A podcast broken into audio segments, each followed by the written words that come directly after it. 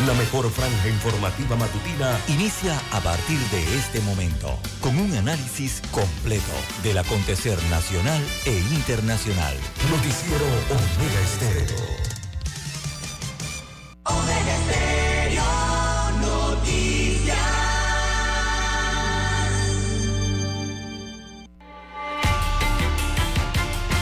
A continuación, los titulares con los hechos que son noticias hoy.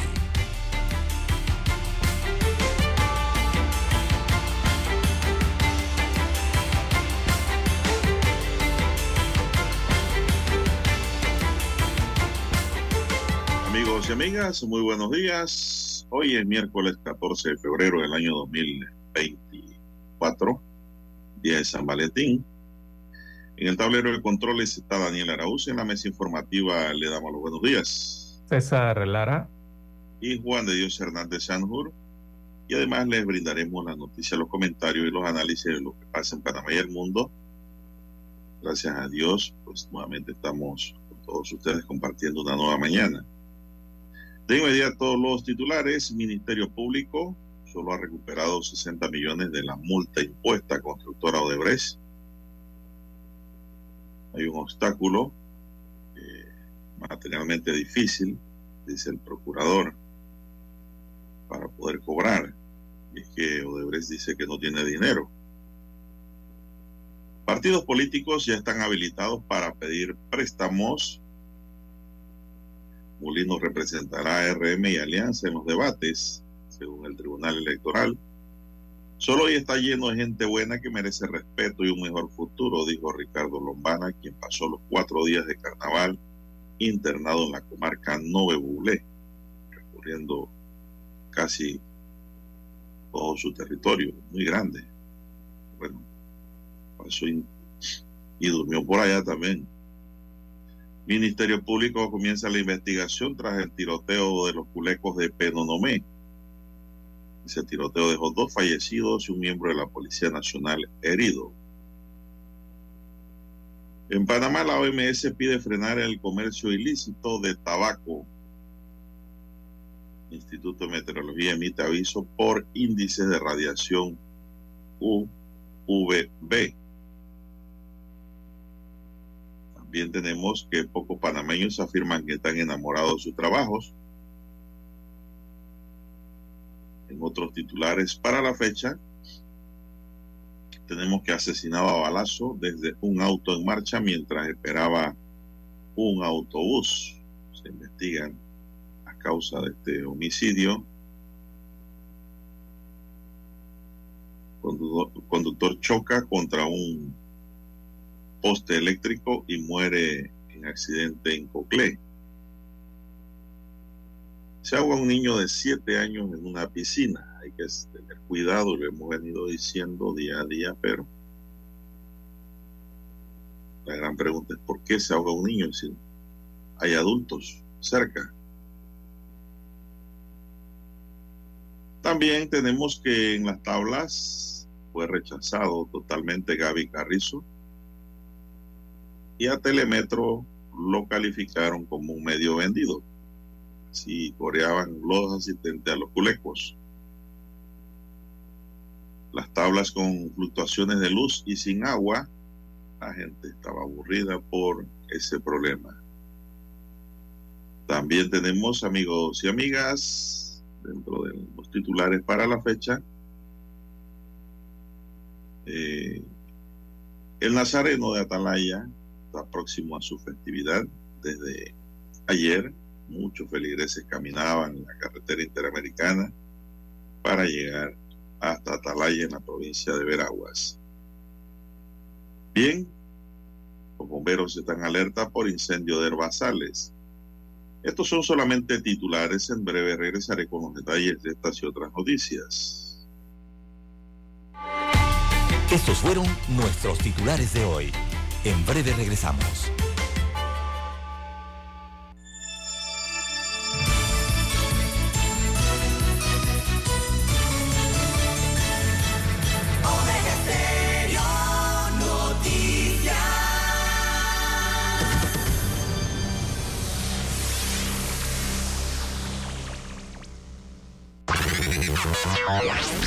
Desde el dominante Cerro Azul, Omega Estéreo cubre las provincias de Panamá, Colón, Darién, Panamá Oeste y las playas en los 107.3. Continúa desde el majestuoso Cerro Canajagua en los 107.5, cubriendo todas las provincias centrales hasta el imponente volcán Barú en los 107.3 para las provincias de Chiriquí, Bocas del Toro y Veraguas. Omega Estéreo para todo Panamá.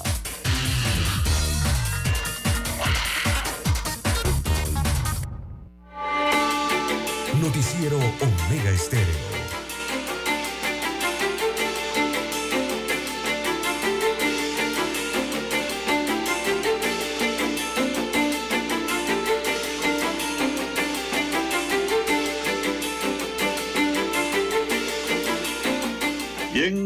Amigos y amigas, muy buenos días, César. ¿Qué noticias tenemos para hoy?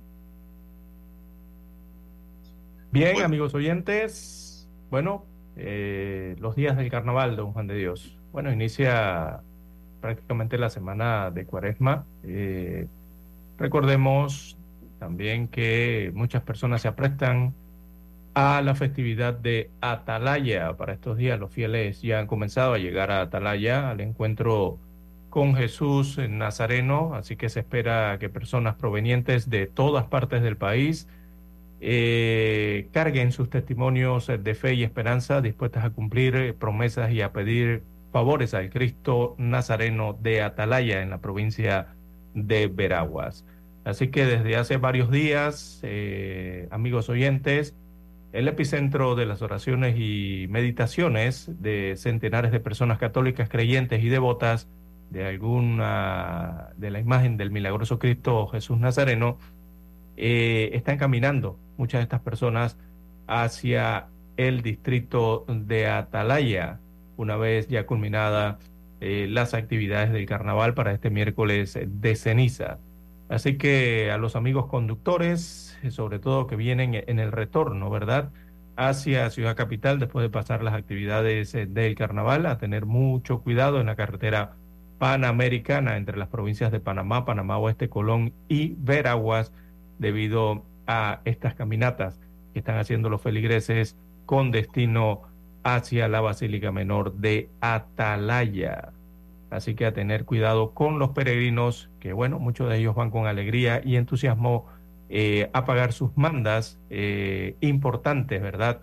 Eh, a pesar de las condiciones eh, del tiempo, las inclemencias del tiempo, el, el- fuerte sol que hace para estos días y también las condiciones eh, de viento que hay, ¿verdad? Sobre todo este eh, candente sol. Así que a tener mucho cuidado al respecto, don Juan de Dios. 5.40 minutos de la mañana. Bueno, eso es verdad. Hay un sol candente, César. Quema de verdad, que se siente el fogaje. Sí, hay avisos de vigilancia eh, respecto, don Juan de Dios. En cuanto al estado del clima, el pronóstico, eh, hoy habrá un día de mucho viento en el país, sobre todo hacia el área de provincias centrales y el oriente, Panamá y Darién, eh, condiciones de mucho viento para hoy. Se van a encontrar con ráfagas de viento de hasta 55 kilómetros por hora.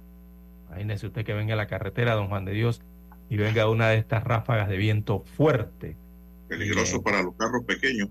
Sí, golpea contra la carrocería de el automóvil, así que hay que tener mucho cuidado en la conducción en el día de hoy. Y precisamente, don Juan de Dios, el viento es el que va a predominar hoy del norte, eh, ¿verdad? Ráfagas hasta 40 kilómetros por hora en horas de la mañana, en el Caribe, en el Pacífico es donde se van a presentar esas ráfagas de 55 kilómetros por hora en sectores montañosos y también marítimos, o sea, en las tierras bajas eh, del Pacífico eh, panameño. Viento del norte, noreste estará soplando hoy en, eh, eh, sobre la República de Panamá, así que hay una, un aviso de vigilancia al respecto.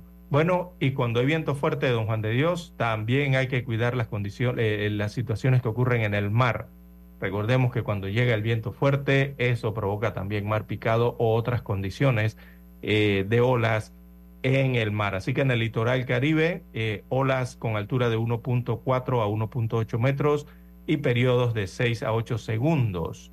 Y la radiación, bueno, los radio, los, mm, esto se llama eh, índices de radiación UVB, los índices estarán muy altos para el día de hoy, entre 8 a 10 en el Caribe y en el resto del país de 8 a 10 también, así que estarán bastante altos a extremos, podrían llegar hasta 11 más, según eh, el INPA, que es el Instituto de Meteorología e Hidrología de Panamá, así que coloca un aviso de vigilancia también para el tema de la radiación.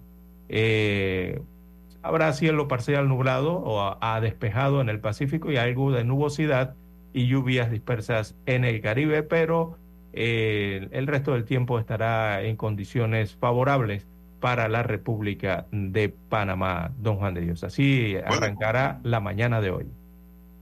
Y con estas radiaciones, don César, lo recomendable es no ir a la playa. Si va, vaya bien temprano o en la tarde, ya cuando el sol cae. Y utilizar el protector solar. o vestimenta que lo proteja. Lejos de la playa, el sol está quemante. Quemante, don César. ¿Cómo será allá en la playa? ¿Qué va? Hay que protegerse. Yo recomiendo usar suéter o camisa manga larga también, César. Gorra o sombrero. Para evitar problemas de la piel. Que pueden incluir hasta cáncer, don César. Muy peligroso. Bien, son las 5.44 minutos. Vamos a hacer la primera pausa. Dani, regresamos con más noticias.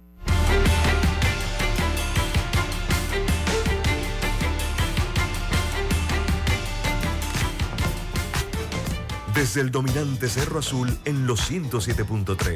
107.3. Continúa por el majestuoso Cerro Canajagua en los 107.5 para provincias centrales.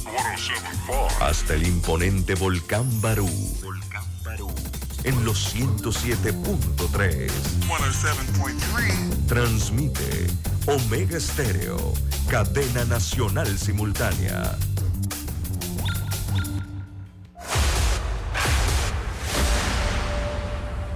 Desde los estudios de Omega Estéreo, establecemos contacto vía satélite con la voz de América. Desde Washington, presentamos el reportaje internacional.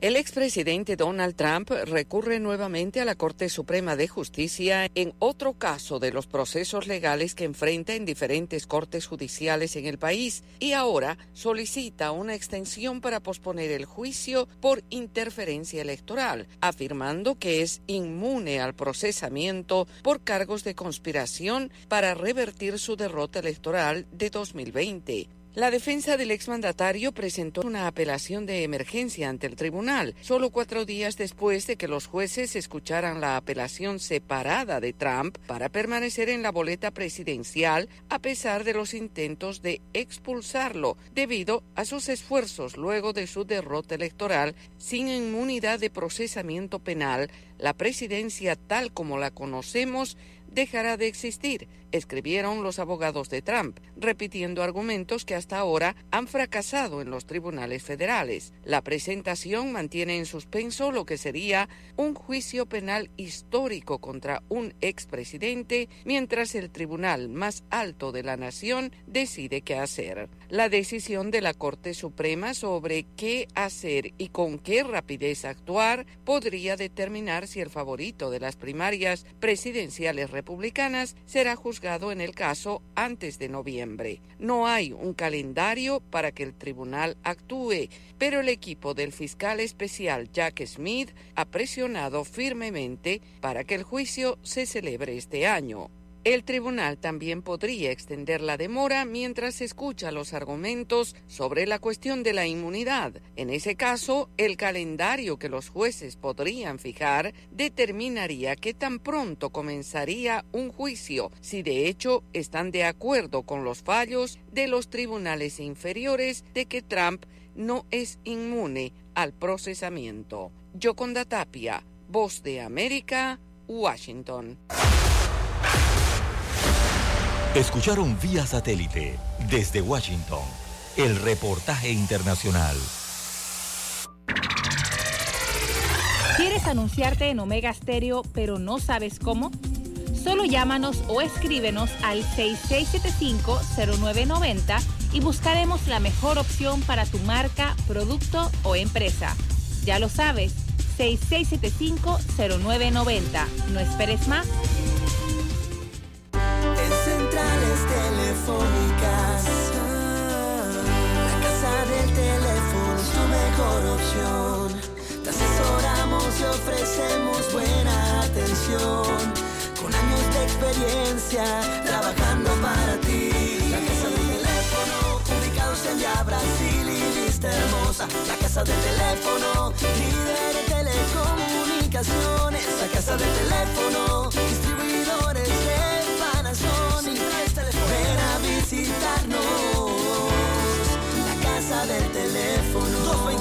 229-0465 lsdtcorp.com Distribuidor autorizado Panasonic.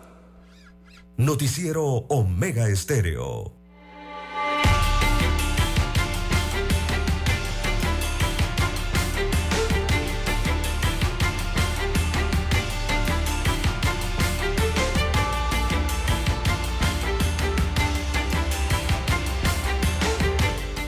Bien, son las 5.49, avanza la mañana, 5.49, finalizado todo el holgorio y descontrol de los cuatro días de carnaval.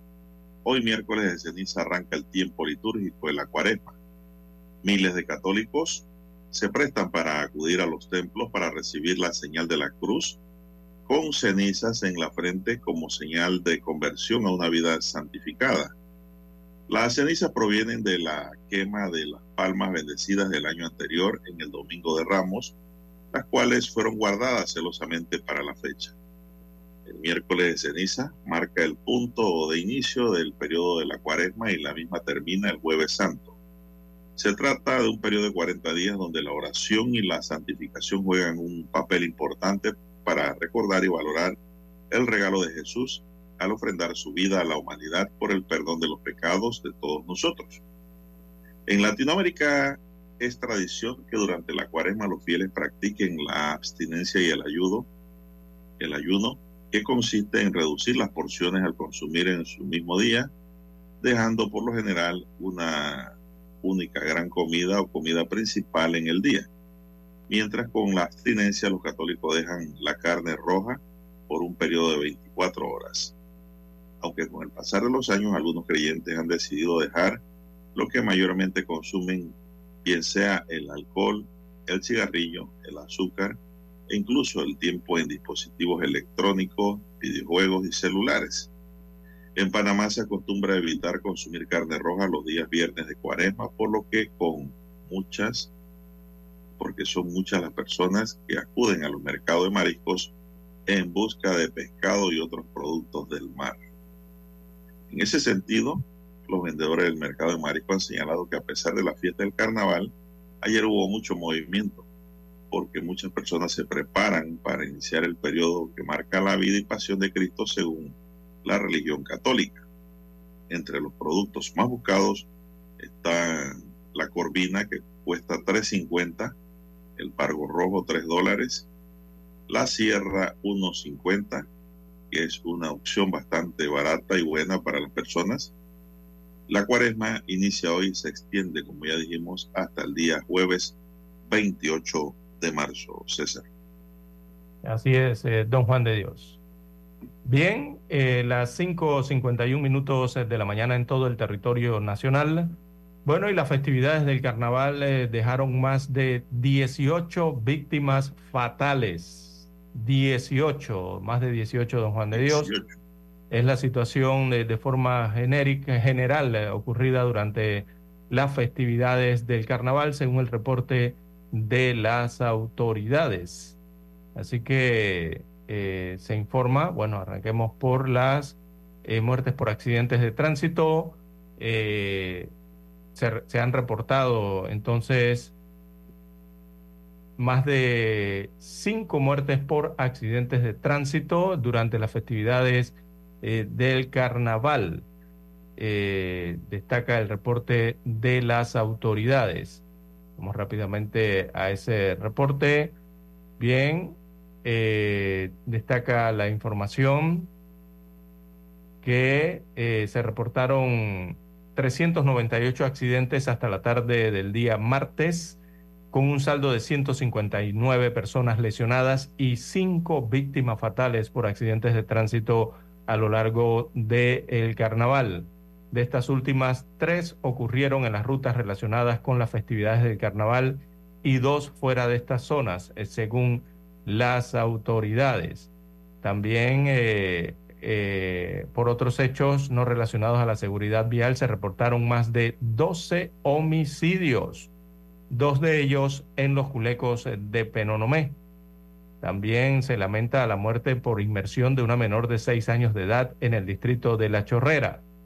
El balance también eh, refleja el orden y la seguridad que tuvieron que aplicar las autoridades durante el carnaval. Y esto tiene que ver, eh, don Juan de Dios, con eh, las personas que la Policía Nacional eh, tuvo que aprender. Así que el reporte destaca un total de 549 personas aprendidas en diversas situaciones en todo el país.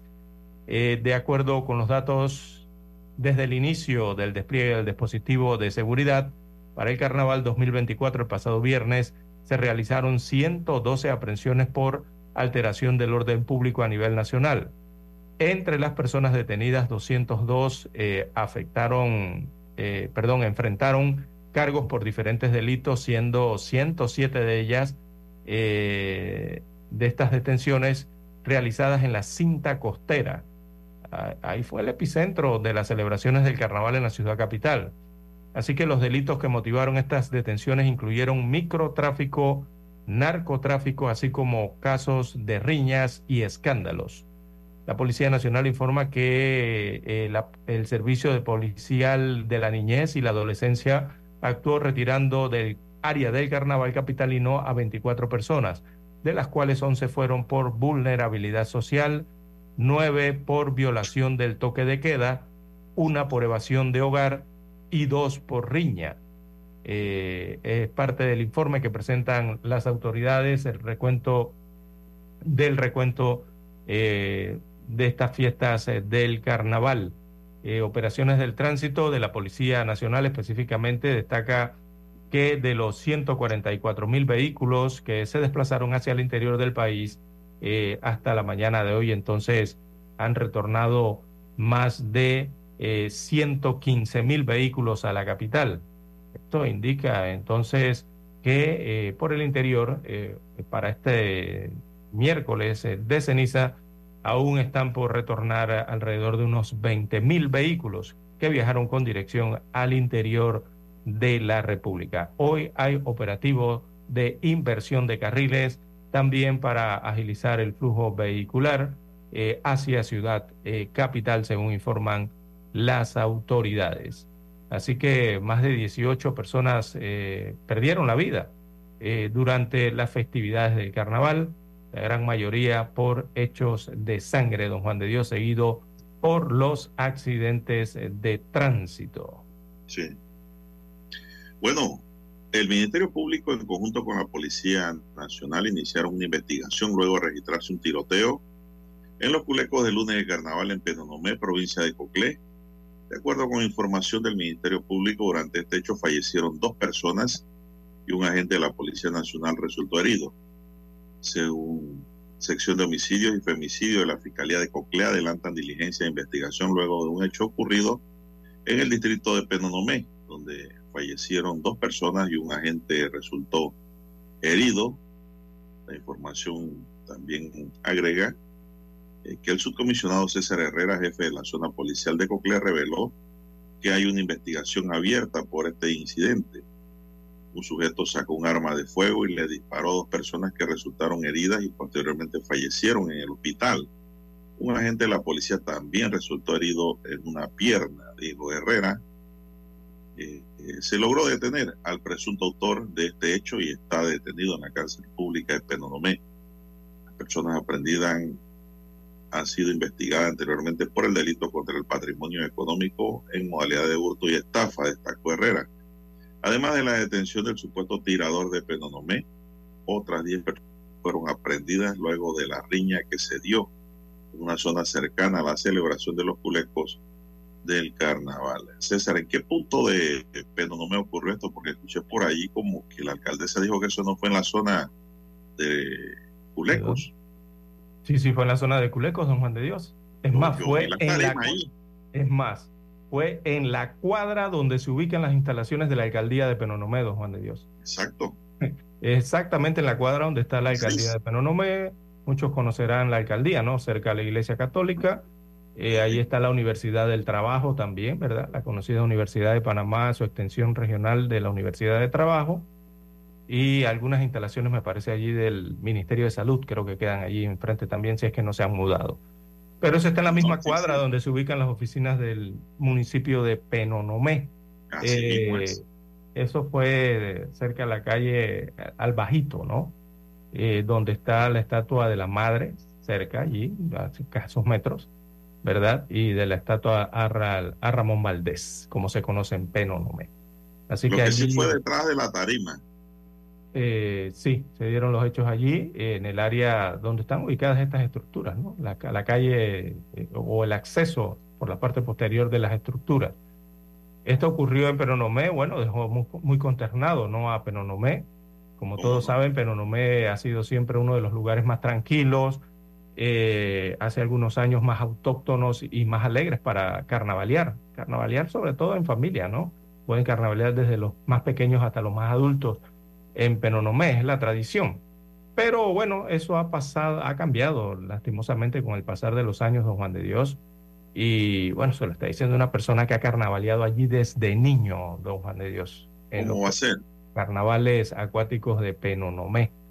No sabía esa. Y más allá del hecho aislado ocurrido el día lunes en Los Culecos, bueno, en general esto es un reflejo lastimosamente en lo que han convertido esta festividad, ¿no? Y principalmente los políticos, principalmente los alcaldes o alcaldesas que ha tenido Penonomé eh, y por muchas situaciones, lastimosamente. Tengo eh, entendido, César, que tanto las víctimas como el homicida no son del área. No, eh, una de las víctimas es de Colón, la otra es de la provincia de Panamá, el sector este de la provincia de Panamá, y el homicida, el capturado, es de el distrito de San Miguelito. No son de allá. No son de no son del interior, son de no son de Penonomé ni de Coclé. Entonces eso fue un hecho importado. Sí, además de aislado, ¿no? Hay que hacer la pausa. Hay que hacer la pausa. don Juan de Dios, escuchemos el himno nacional.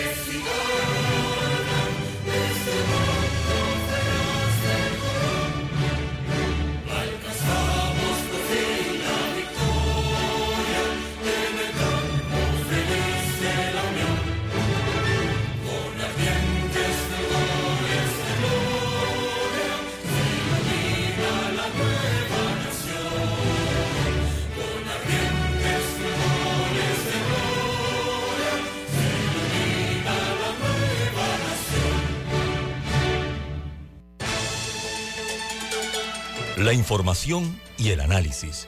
En perspectiva. De lunes a viernes, de 7.30 a 8.30 de la mañana. Con Guillermo Antonio Adames, Rubén Darío Murgas y Camila Adames Arias. En perspectiva. Por los 107.3 de Omega Estéreo. Noticiero Omega Estéreo.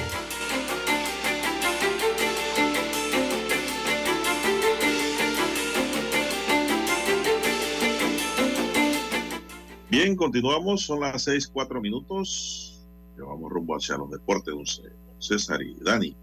Los residentes de las tablas afirman que quedaron hartos del pésimo servicio de agua y de energía eléctrica en los carnavales. Desde la pasada semana la comunidad ha estado sin suministro de agua, pero esta situación se le sumó más, eh, más de 10 apagones en solo diez, dos días de carnaval la ciudad estaba abarrotada de personas que llegaron desde la semana pasada a disfrutar de la fiesta de Momo. Sin embargo, pues tuvieron que soportar la falta de agua y sus fluctuaciones de luz en todos lados. Eh, las cervezas calientes, por supuesto, porque no hay luz. Algunos sectores han experimentado cortes de energía eléctrica hasta por 13 horas, lo que, según los entendidos, es inaceptable Así que mucha gente salió decepcionada de las tablas por esta situación, gracias a la compañía eléctrica y también, por ende, al IDAN. Son las seis cinco minutos. Dani, seis cinco minutos. Omega Estéreo, 24 horas en FM Estéreo. Con ustedes las noticias deportivas nacional e internacional más destacadas. Deportes, Omega.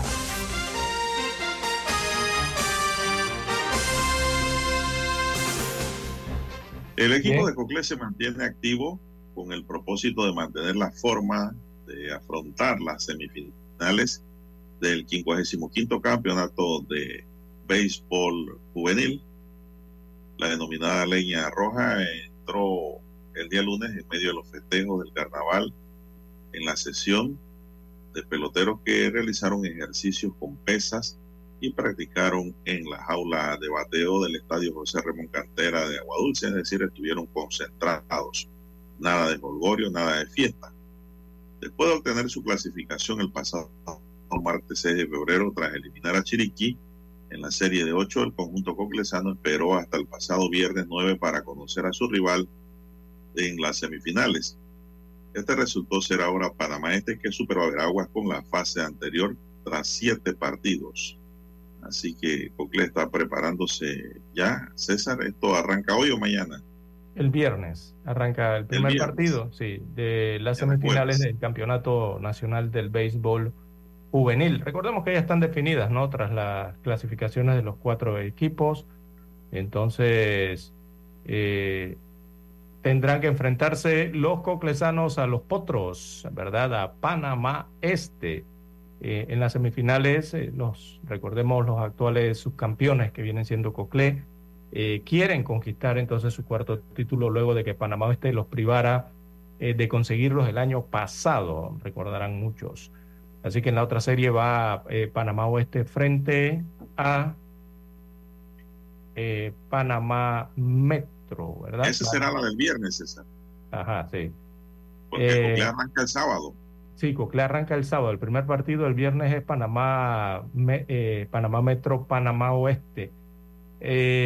así que el grupo de los muchachos de los vaqueros del oeste quieren seguir haciendo don Juan de Dios y lograr el bicampeonato en este caso. Recordemos que lo ganaron el año pasado, pero antes, bueno, deben eh, enlazar, maniatar, deben eliminar a Panamá Metro, eh, que viene de dejar en el camino en una gran serie que jugó contra Herrera, recordemos la semana pasada. Así que estos duelos eh, se tienen programados para iniciar, como usted bien ha señalado, el viernes 16 de febrero, cuando terminen ya, digo, ya terminadas las festividades del carnaval, don Juan de Dios. Así que el viernes se reactiva nuevamente el béisbol juvenil con las semifinales de este campeonato nacional en Eh, estarán jugando entonces en Coclé, Panamá Oeste, Panamá Metro y también en el sector este de la provincia de Panamá. Bueno, en la antesala a estas emocionantes semifinales de este campeonato de béisbol juvenil, la novena de Panamá Este, ha emitido un pedido muy especial a su fiel afición a través de su presidenta Naomi Okada. El equipo ha solicitado de manera enérgica que no se lleven bengalas a los estadios durante los encuentros, especialmente en el estadio José de la Cruz Thompson.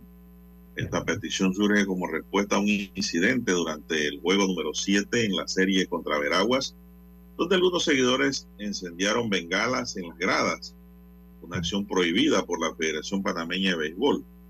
Este acto violatorio de las normativas de seguridad y de la propia competición ha motivado a Panamá Este a tomar medidas preventivas para evitar situaciones similares en el futuro, César. Y la verdad es que no deben sacar bengala porque van a jugar con la leña roja. Sí, se va a encender la leña. Exactamente, lo que van a hacer es lo contrario. Sí, van a aprender no usen bengala ni nada que contenga, eh, don César, algo como materia inflamable. Así es, don Juan de Dios. Sería lo mejor. Si no prenden la leña roja y no, la aguantan. No la aguantan. después. Sí, después no la aguantan. Hasta aquí los deportes, Dani.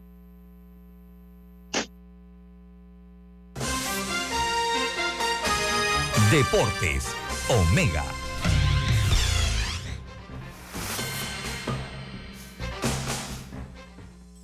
Escuchar Omega Stereo es más fácil que nunca. Solo busca la aplicación de Omega Stereo en Play Store o App Store y descárgala gratis. No te pierdas los mejores programas y tu música favorita.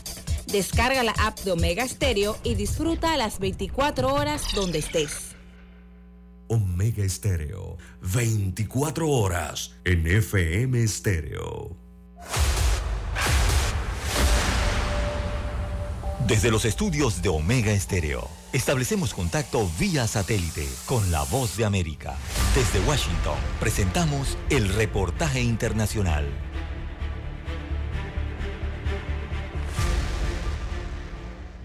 La defensa de la reconocida activista venezolana de derechos humanos y experta en temas militares, Rocío San Miguel, detenida el viernes por las autoridades cuando se disponía a tomar un avión junto a su hija en el Aeropuerto Internacional Simón Bolívar, se encuentra en situación de desaparición forzada. San Miguel fue arrestada por presuntamente estar vinculada con planes conspirativos contra el gobierno, según denunció el fiscal general Tarek William Saab. Juan González, uno de los abogados de San Miguel, alertó que los derechos constitucionales de la activista han sido violados y detalló que presentó un recurso de habeas corpus. Podemos advertir que no nos dice qué órgano policial la detuvo, ni a la orden de qué tribunal está, ni qué fiscal está eh, dirigiendo esa investigación.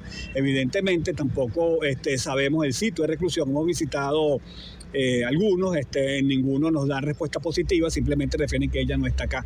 Entonces eso nos, nos, nos preocupa eh, bastante. El abogado también alertó que perdieron comunicación con la hija de San Miguel y precisaron que desconocen el paradero de otros cuatro familiares. Y eso nos tiene sumamente preocupados porque bueno, aquí sabemos que eh, los, cómo actúan los órganos policiales, cómo han venido actuando de manera reiterada con el patrón de que no solamente detienen a una persona, sino a su entorno familiar. Y eso nos tiene sumamente preocupados porque reiteramos, tenemos más de 48 horas que no sabemos absolutamente nada, nada de ella, nos hemos comunicado, hemos intentado este, que nos conteste mensajes, sabemos que les llega, pero no contesta, y eso es sumamente extraño. Decenas de organizaciones y personalidades condenaron la detención de San Miguel, exigieron su inmediata liberación y un pronunciamiento de las distintas instancias de la Organización de las Naciones Unidas y de todo el sistema internacional de derechos humanos. Carolina Alcalde, Voz de América, Caracas. Estados Unidos, Israel, Egipto, Qatar y delegados de Hamas negocian un cese de las hostilidades temporal sobre la franja de Gaza en un momento clave en el que las principales potencias occidentales y aliados de Tel Aviv empiezan a manifestar su disconformidad con la destrucción ejecutada sobre el enclave palestino. David Barnea, el director del Mossad, del Servicio de Inteligencia de Israel, y William Burns, el jefe de la CIA, la Agencia Central de Inteligencia de Estados Unidos, viajaron a El Cairo con el objetivo de unirse a las conversaciones para un alto el fuego entre Hamas e Israel. Estas conversaciones son un rayo de esperanza para los gazatíes, quienes temen la ofensiva terrestre de Israel sobre la ciudad fronteriza de Rafah, refugio de más de un millón de desplazados internos que se vieron obligados a huir de las bombas israelíes y donde organizaciones humanitarias advierten que podría producirse una masacre sin precedentes. Por su parte, el presidente de Estados Unidos, Joe Biden, ofreció detalles sobre esa posible tregua. Estados Unidos está trabajando en un acuerdo de rehenes entre Israel y Hamas que traería un periodo inmediato y sostenido de calma en Gaza durante al menos seis semanas. El mandatario estadounidense se dirigió a periodistas en Washington luego de reunirse con el rey Abdallah II de Jordania en la Casa Blanca, donde ambos dirigentes abordaron la crítica situación que atraviesa Oriente Medio. En esta comparecencia pudo verse a un presidente Biden más contundente y crítico con Israel, mientras que el monarca jordano no titubeó y se mostró tajante a la hora de rechazar la ofensiva israelí sobre Gaza. Además, subrayó la urgencia de revertir la situación de los palestinos, especialmente los atrapados en Rafah. No podemos quedarnos de brazos cruzados y dejar que esto continúe. Necesitamos un alto el fuego duradero ahora. Esta guerra debe terminar. Sin embargo, altos funcionarios de la Casa Blanca evitan mencionar un alto el fuego y se refieren a un acuerdo de rehenes que conduciría a una pausa en los combates de al menos seis semanas. Judith Martín Rodríguez, Voz de América. Escucharon vía satélite desde Washington el reportaje internacional. Cuando nadie creía en el FM estéreo, construimos el camino que seguirían todos los demás. Esta es la nueva generación en radio. El reto no ha sido fácil. Gracias al talento, dedicación y esmero de nuestro equipo de profesionales, sumado a la confianza de nuestros distinguidos anunciantes y por supuesto, lo más importante, la fidelidad y preferencia de nuestros oyentes. Nos han convertido en la mejor cadena nacional en FM Stereo las 24 horas durante 43 años. Esta es la generación.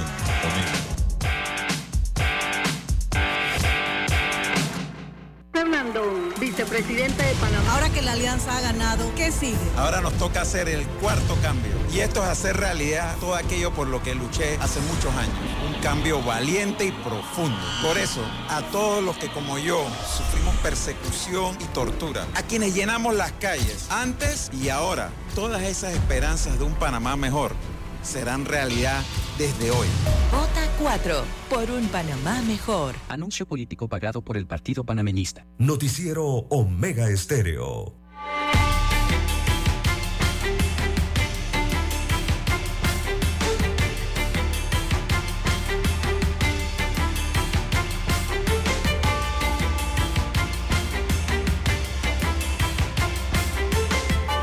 Bien, amigos oyentes, las 6 y 17 minutos de la mañana en todo el territorio nacional. Bueno, y lastimosamente en las festividades del Carnaval Don Juan de Dios eh, masacraron a varias personas. Eh, esto me refiero ya directamente a asesinatos, a homicidios registrados eh, durante los días del Carnaval. Así que el último de los homicidios se registró a las 4.30 de la madrugada del día de ayer, martes de Carnaval, esto en el sector de Panamá Norte, en la provincia de Panamá. Esta vez la víctima fue un trabajador del volante. Juan José Pineda Martínez, de 43 años de edad, fue encontrado dentro del taxi que conducía un automóvil Kia Picanto de placa E EF1718 y de registro comercial. La placa del taxi era 8T, es, perdón, 8T 17168. Así que sin signos vitales fue encontrado con una herida de bala en la cabeza que le perforó el cerebro. De acuerdo con el informe de la policía, el suceso se reportó a las 4.30 de la madrugada de este martes 13 de febrero en la calle El Idán, eh, sector El Amanecer, en Ciudad Bolívar.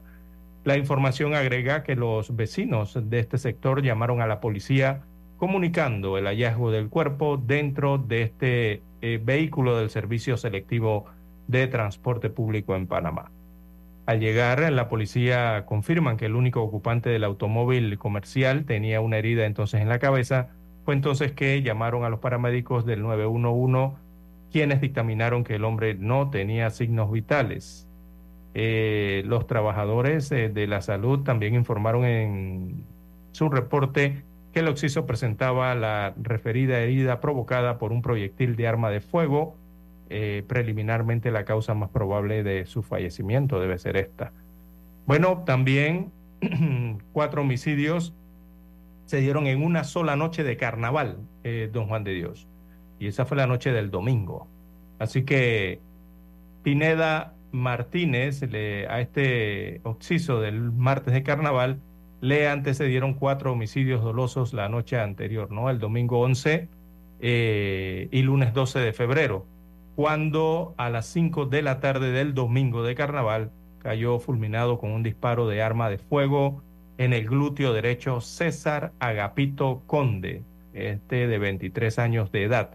Así que la herida provocó una fuerte hemorragia al tiempo que el proyectil dañó irreparablemente algunos tejidos y arterias hasta causarle la muerte en el Hospital Santo Tomás en horas de la tarde. Esto fue en provincia de Panamá. La policía informó que presuntamente el día anterior a su muerte del occiso, del occiso, ¿no? Eh, su hermano había disparado contra el supuesto o los supuestos agresores. Así que parece que fue una riña allí. Según el reporte policial, la muerte del joven la perpetró un sujeto conocido como alias de Bebo, aún no aprendido. La agresión mortal se desarrolló cuando la víctima se encontraba al lado de la Junta Comunal de Curundú, en la actividad donde había muchas personas en el lugar.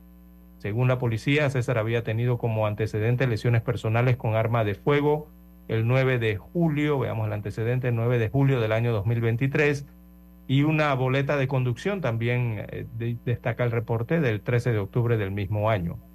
Así que a las 9.30 de la misma noche del domingo también se registraron dos homicidios simultáneos en dos lugares distintos, según el reporte de Carnaval. El primero ocurrió en Santa Marta, en los predios de la iglesia del Mirador, en el distrito de San Miguelito, cuando desconocidos eh, dispararon repetidas veces contra Eduardo José Batista Rivas, de 23 años de edad. Eh, veamos la segunda víctima. La segunda víctima a la misma hora mm, se registró en un hecho en el bar Lino. Esto queda en la yeguada del distrito de Calobra, en la provincia de Veraguas, en el centro del país. Allí fue sorprendida eh, Mavis Janet Tenorio Díaz por su expareja Samuel Antonio Díaz Tenorio, de 36 años de edad, quien le propinó una herida eh, con un puñal en el pecho, provocando su fallecimiento. Así que mm, la violencia también estuvo de paseo durante el carnaval, amigos oyentes. Eh, no se detuvo esa fatídica noche del domingo y el amanecer del lunes también se reportó otro homicidio, homicidio porque a las 12.30 de la madrugada del lunes de carnaval ocurría entonces el segundo crimen en Curundú y el cuarto en menos de seis horas en ese momento. ¡Wow!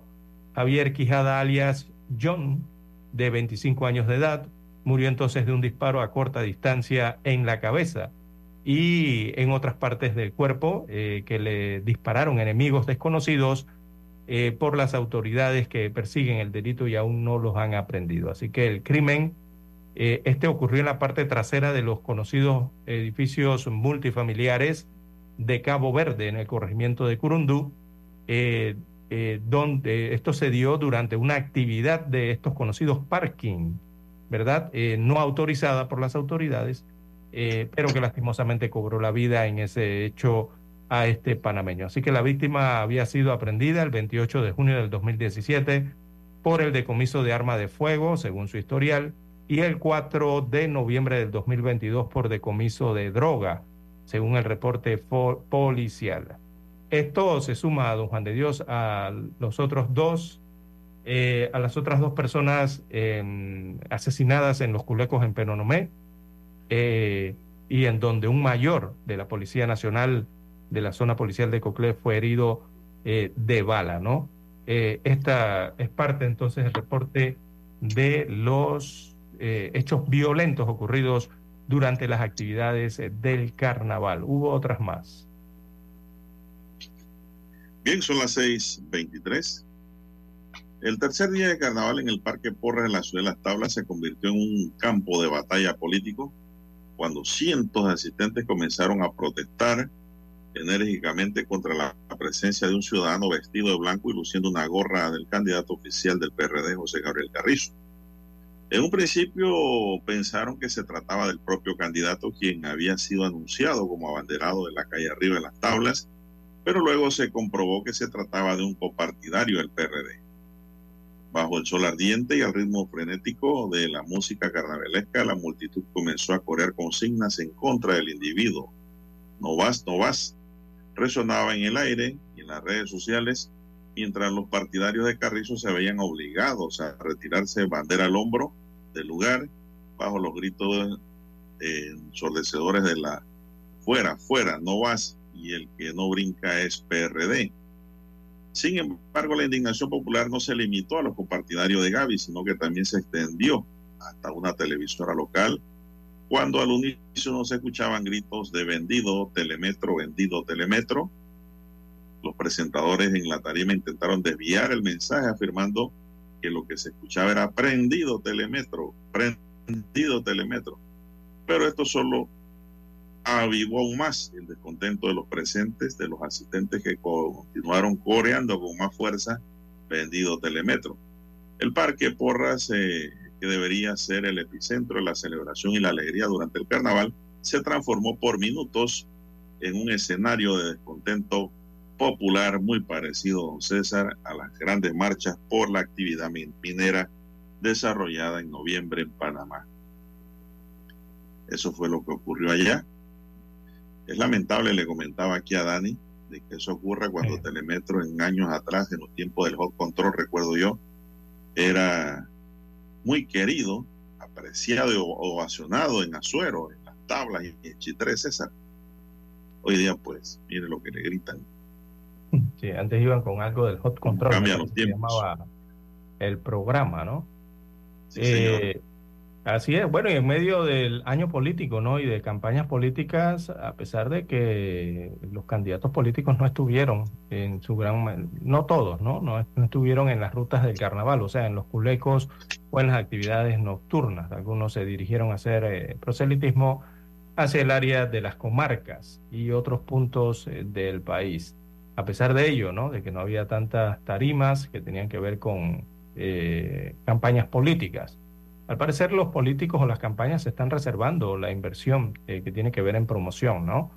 Eh, quizás para los últimos dos meses eh, de campaña o el último mes que es el más importante.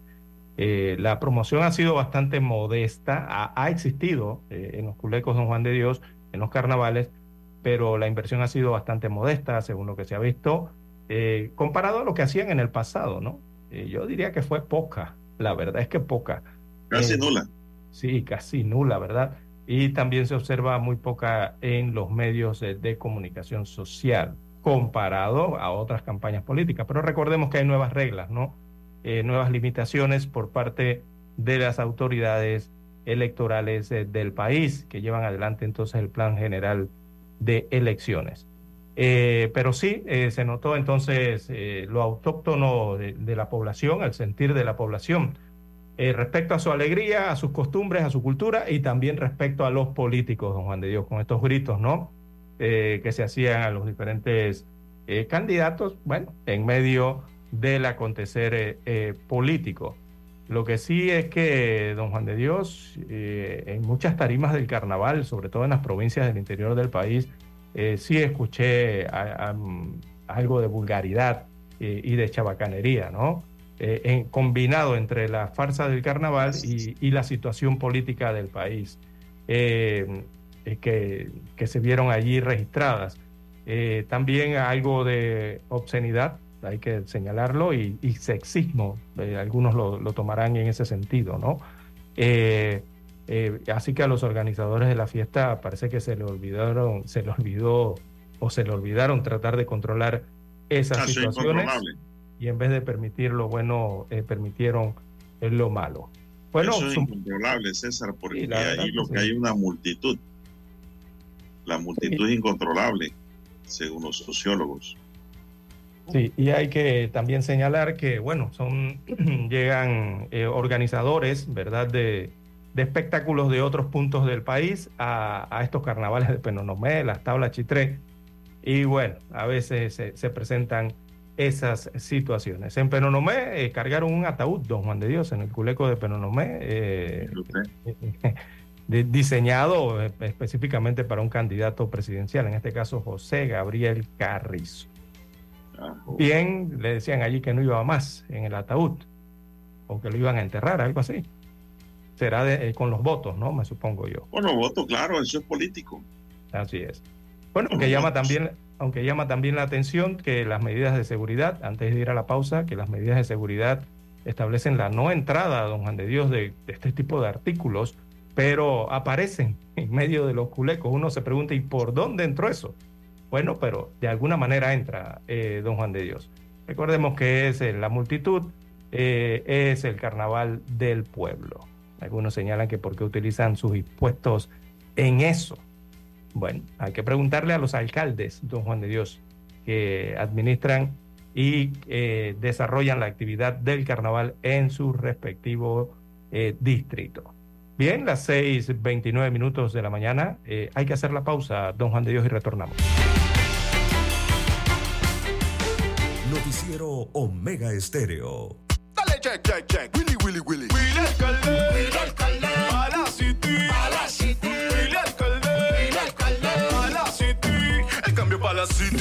La bella también viva pretty. Willy, Willy, Willy. Y se suma Casis. Decora mi gente, está el cambio para ti. El cambio para toda la city. La city pa' Cora, Juan Diego Gonzalillo. Sumando comercio y cultura, Frencillo. A cambiar la ciudad. Con Willy Casis vamos a mejorar. Willy, alcalde. Casis, vicealcalde. Anuncio político pagado.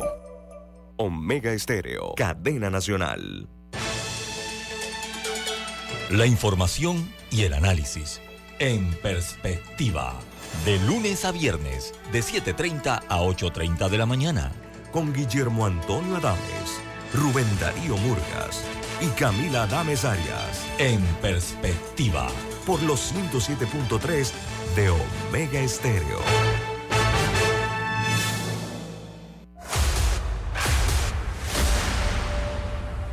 Desde los estudios de Omega Estéreo, establecemos contacto vía satélite con la voz de América. Desde Washington, presentamos el reportaje internacional.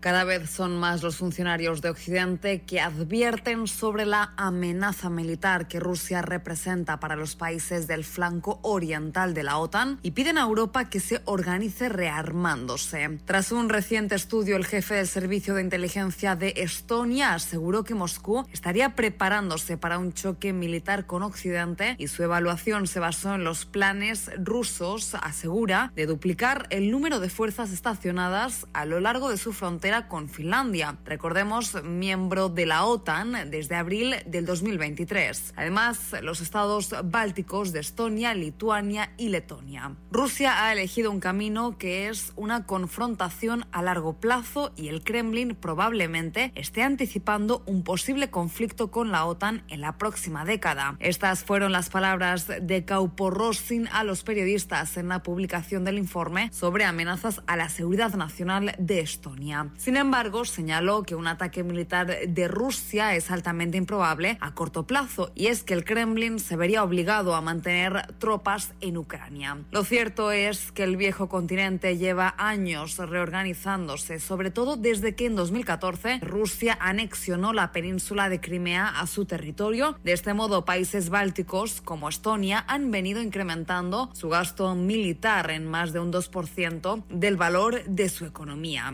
En este escenario, Alemania estima tener 4.800 tropas listas para el combate en la región para el año 2027, en su primer despliegue permanente en el extranjero desde la Segunda Guerra Mundial, a fin de contrarrestar la amenaza rusa. Paralelamente, hacia el Kremlin puso en busca y captura a la primera ministra estonia, Kaja Kallas, y a otros altos funcionarios acusados de profanación de la memoria histórica luego de retirar monumentos soviéticos de la las calles del país.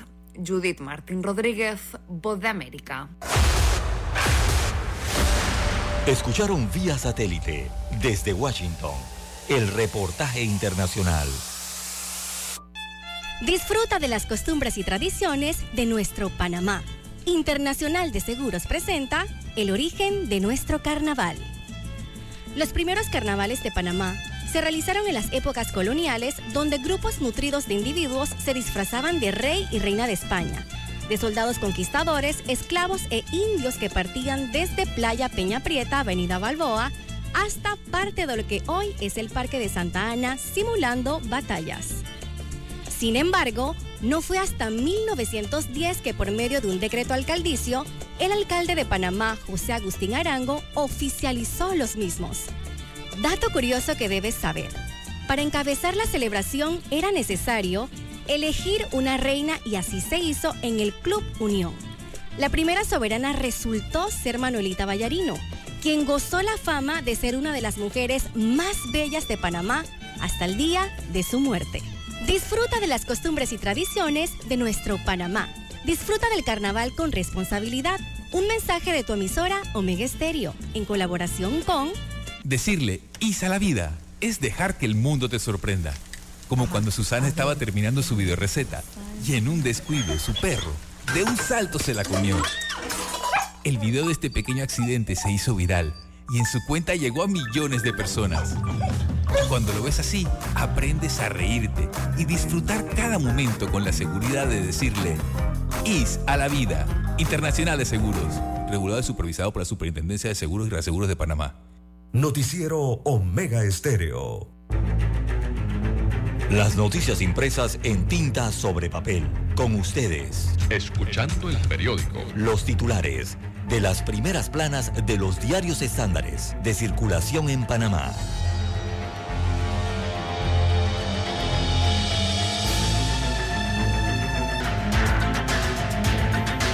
Bien, iniciamos con el diario La Estrella de Panamá, que en su primera plana para este 14 de febrero, miércoles 14 de febrero de 2024, nos dice lo siguiente.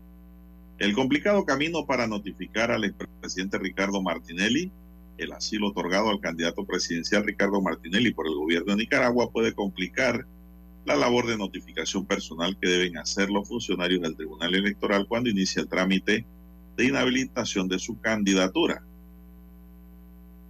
La prestigiosa Escuela de Negocios INCAE está finalmente en Panamá. Por medio de una resolución ejecutiva de diciembre de 2023, el gobierno reconoce el establecimiento en Panamá del Instituto Centroamericano de Administración de Empresas. Esto se da luego de su salida en Nicaragua, en donde el gobierno de ese país ordenó su cierre. El 21% de los empleados ama su trabajo. Solo dos de cada diez panameños están enamorados de su trabajo. Solo el 21% afirmó sentirse así, según la más reciente encuesta del reclutador de capital humano Concerta. Conflictos presagian una década peligrosa, la guerra entre Israel y Hamas, la situación de Ucrania y las tensiones en torno a China o Irán provocaron una década más peligrosa en el mundo, advirtió el martes el Instituto Especializado en Materia de Defensa IS. Se preparan para la Copa Oro W. El 21 de febrero está designado como la fecha en que la selección femenina mayor inicia su participación en la primera edición de la Copa Oro W con CACAF. Además, ese día se dará su primera evaluación internacional en 2024. Más titulares de la decana. Novias podrán casarse vestidas de villanas. Disney lanzará una colección de vestidos de novia sofisticados con un toque de fantasía inspirados en las más memorables villanas de sus películas animadas, tales como Maléfica, La Reina Malvada o Úrsula, entre otras. Y también, finalmente nos dice la estrella, método del parto psicoprofiláctico para disminuir el dolor, con el propósito de minimizar la intervención médica para el tratamiento del dolor a la hora del alumbramiento, se han desarrollado métodos como el parto psicoprofiláctico. El reportaje completo lo tiene la estrella en la página 4B de este miércoles. Señoras y señores, estos son los titulares de primera plana de la estrella de Panamá. A esta hora, de inmediato pasamos a conocer los titulares del diario La Prensa. Así es, amigos oyentes, 6:38 minutos. Bueno, la Dirección General de Ingresos sumó un nuevo proyecto al subsidio millonario de incentivos turísticos mediante créditos fiscales. Es el principal titular que aparece en portada del diario La Prensa para la mañana de hoy. Así que el Estado ejecutó un nuevo subsidio para el proyecto Latam Real Estate Group Foundation Inc con este ya serían eh, tres los reconocidos por la DGI por un monto de 32.4 millones de dólares. Y este proyecto de Latin Real Estate Group es el destinado a la construcción del International Medical Tourism Casa Pintada. Bien, en otros títulos del diario La Prensa para la mañana de hoy, bueno, bancos acuerdan financiar o acuerdan el financiamiento para construir el cuarto puente sobre el canal. Sigue dando vueltas este proyecto. En otros títulos de la prensa para la mañana de hoy, eh, Mono, no, dice aquí, Momo Ocupido. Se refieren a Momo a la actividad del carnaval. Ocupido, refiriéndose a San Valentín. Es la pregunta que se hace hoy el diario La Prensa en portada eh, refiriéndose a la batalla campal entre estos dos eh, tópicos o temáticas. Así que las rosas rojas siguen siendo el producto más buscado, pero las floristerías están ofreciendo combinaciones más económicas para abaratar costos y tener arreglos accesibles para los consumidores. El día de hoy, 14 de febrero, día de San Valentín.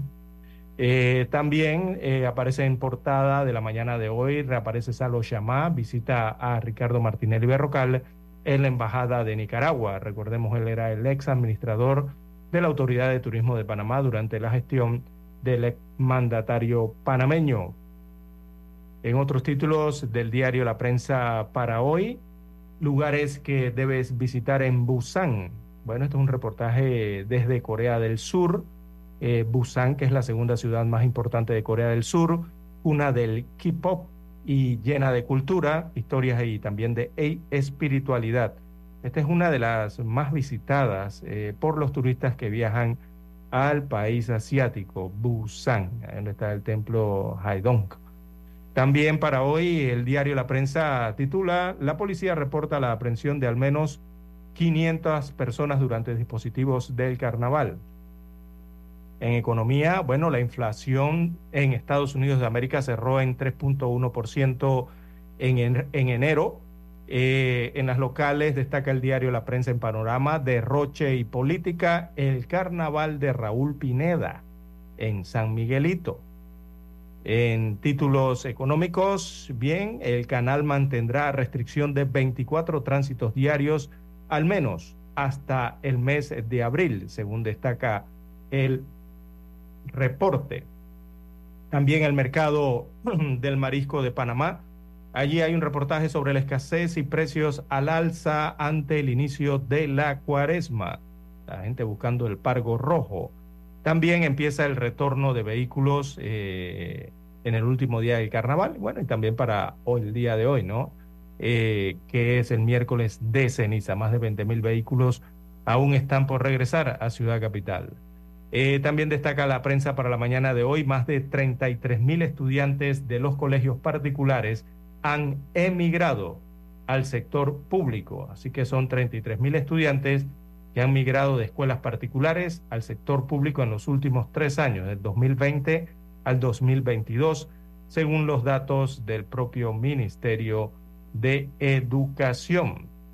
Y también bueno, en los viajes se espera un flujo de 5.5 millones de viajeros internacionales por el Aeropuerto Internacional de Tocumen para este eh, semestre. Bien, parte de los títulos entonces que presenta en portada el diario La Prensa para la mañana de hoy. Adelante, controles. Hasta aquí, escuchando el periódico. Las noticias de primera plana, impresas en tinta sobre papel.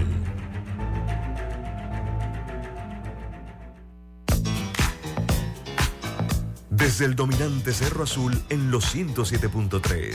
107.3. Continúa por el majestuoso Cerro Canajagua en los 107.5 para provincias centrales. Hasta el imponente Volcán Barú. En los 107.3. Transmite Omega Estéreo, cadena nacional simultánea. Noticiero Omega Estéreo.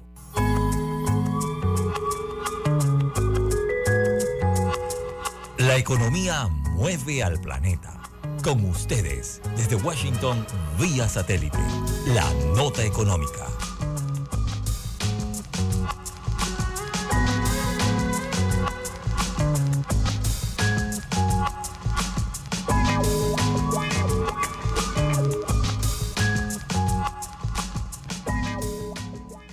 Tres sindicatos que representan a los asistentes de vuelo de las principales aerolíneas realizan piquetes y actos de protesta en 30 aeropuertos de Estados Unidos en reclamo de nuevos contratos y aumentos salariales.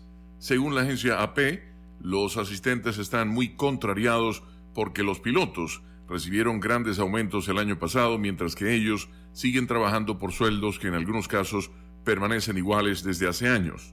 El sector sostiene que no ha recibido gratificaciones por su trabajo durante la pandemia y por ser responsables de la seguridad de los pasajeros. Los sindicatos califican la medida de jornada nacional de protesta, no de huelga. Bajo la ley federal, es difícil para los sindicatos de aviación realizar huelgas legales, las cuales podrían ser demoradas o bloqueadas por mediadores, el presidente o el Congreso. Los mediadores ya han rechazado un pedido de los asistentes de American Airlines de iniciar la cuenta regresiva hacia un paro. El sindicato piensa presentar el pedido nuevamente el mes próximo. Las protestas fueron organizadas por la Asociación de Asistentes de Vuelo, que representa las tripulaciones de United Airlines y otras empresas, la Asociación de Asistentes de Vuelo Profesionales de American Airlines y el Sindicato de Transportistas, que representa las tripulaciones de Southwest Airlines y otras. Con la nota económica desde Washington, Leonardo Bonet, Voz de América. Noticiero Omega Estéreo. Dale check, check, check. Willy, Willy, Willy. Willy alcalde. Willy alcalde.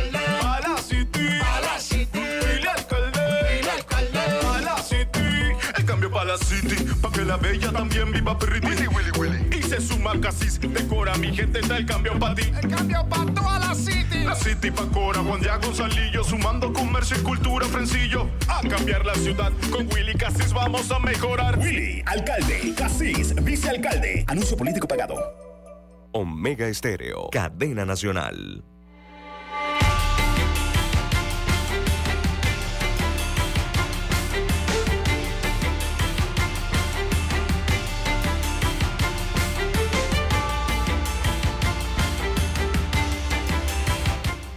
Bien, son las 6:46 minutos. Buenos días, Panamá. Maneje con mucho cuidado usted que viene del interior ya a reintegrarse a sus cotidianas labores.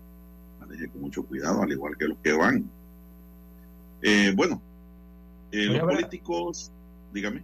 Hoy habrá inversión de vías, don Juan de Dios, ya que habla de los amigos oyentes que están regresando Ayer hubo interior. inversión de vía también. También el día de ayer. Eh, Todo hoy, ya. 7 de la mañana a 6 de la tarde es la inversión de carriles. Desde las 7 de la mañana hasta las 6 de la tarde será la inversión de carriles desde el Nance hasta Sajalices y luego de Campana a la Espiga de la Chorrera. Así que arranca la inversión en San Carlos, ahí en el Nance, antes de llegar a, a San Carlos. Esta la lleva hasta Sajalices, ahí a la subida de Campana.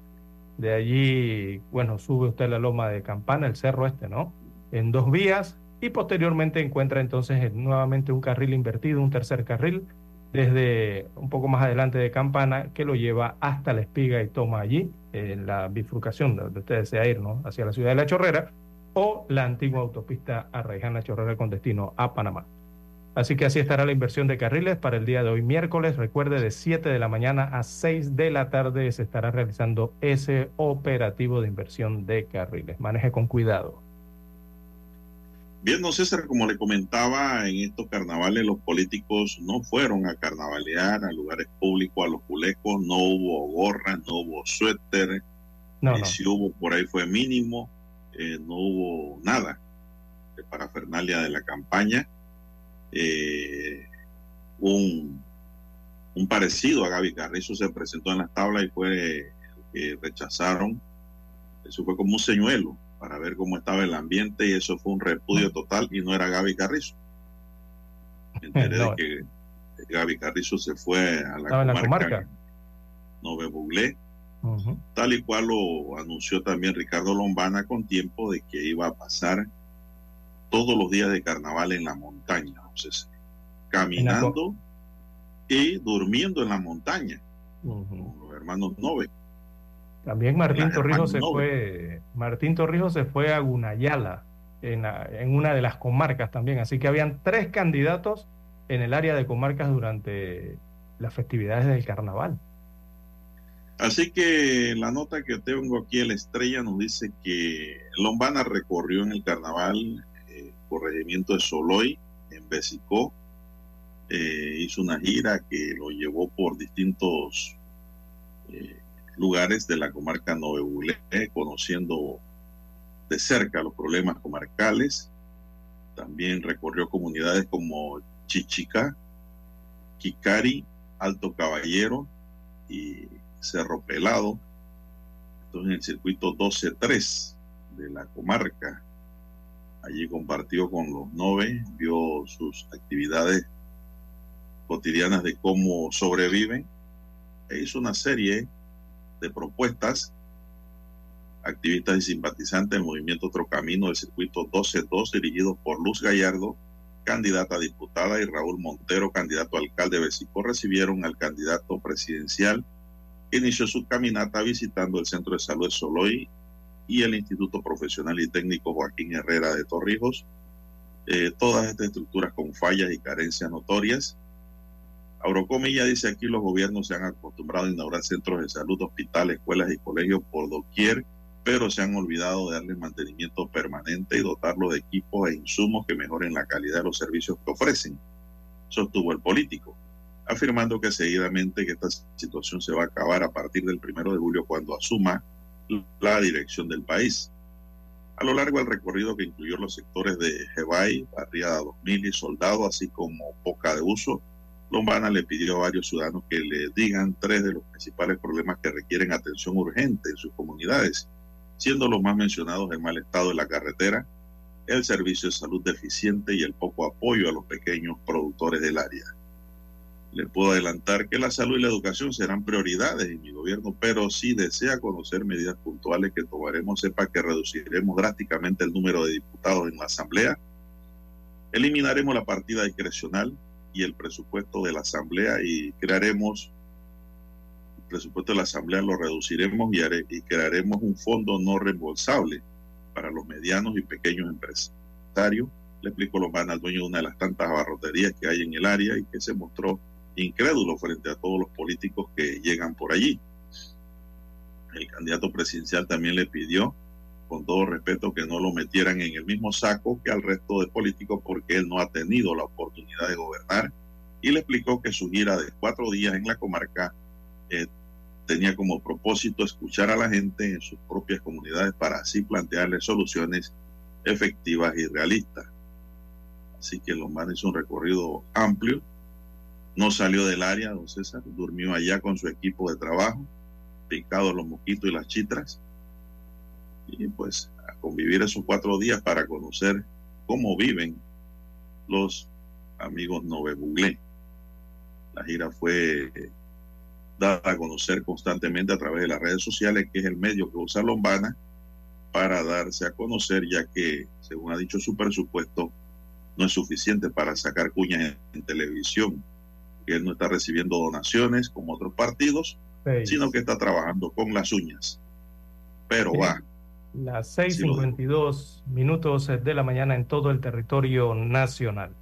Bueno, y los candidatos presidenciales del Partido Popular, en este caso Martín Torrijos Espino, también estuvo en comarca. Él recorrió las comunidades indígenas de Mulatupu, Narganá y Corazón de Jesús como parte de la agenda de trabajo que llevó adelante durante el carnaval. Así que Torrijos señaló que en ese lugar persisten escuelas sin techos y centros de salud sin medicinas, Recordaba que bajo su administración ayudaron a los jóvenes para que fueran al exterior a estudiar medicina y ellos hoy son médicos, lo que representó entonces una oportunidad de estudios que benefició a los mejores estudiantes de todo el país. Así que en esa gira por Gunayala, en el oriente de la República, en el Caribe Oriental, el candidato del PP, Torrijos, dijo que estos días de carnaval o, durante los días del carnaval eh, seguiría su recorrido por las comunidades para atender y resolver problemas de los más apremiantes como desempleo, salud, educación y corrupción, según destacaba entonces en el oriente del país el candidato Torrijos, que también habló entonces de apoyar a los municipios para resolver el problema de la basura. Eh, dice que los municipios solos no pueden con la labor de la recolección ni tampoco la disposición final de los desechos sólidos que requieren un apoyo del Ejecutivo. También en las comarcas estuvo otro candidato presidencial. Este es el candidato oficialista José Gabriel Carrizo, él es el candidato presidencial del PRD, Partido Revolucionario Democrático. Él expresaba eh, que a la red de oportunidades eh, van a aumentarle la cantidad de los recursos, según dijo el candidato presidencial del PRD, eh, que también habló de crear un ministerio indígena. Esto parte entonces de sus recorridos por la comarca en las comunidades como Muná y Ñurún, en Nave Buglé, según declaraba a la prensa durante estas festividades del carnaval. 6.55 minutos de la mañana en todo el territorio nacional. Estos fueron los tres que estuvieron en áreas indígenas.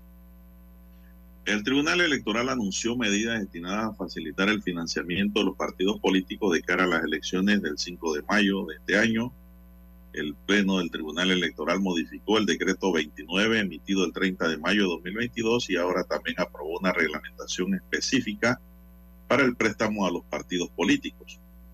La normativa establece en su artículo 181 mecanismos válidos para que los partidos obtengan préstamos interinos, entre ellos la cesión de una parte o la totalidad del crédito que tienen con el Tribunal Electoral a empresas operativas en Panamá.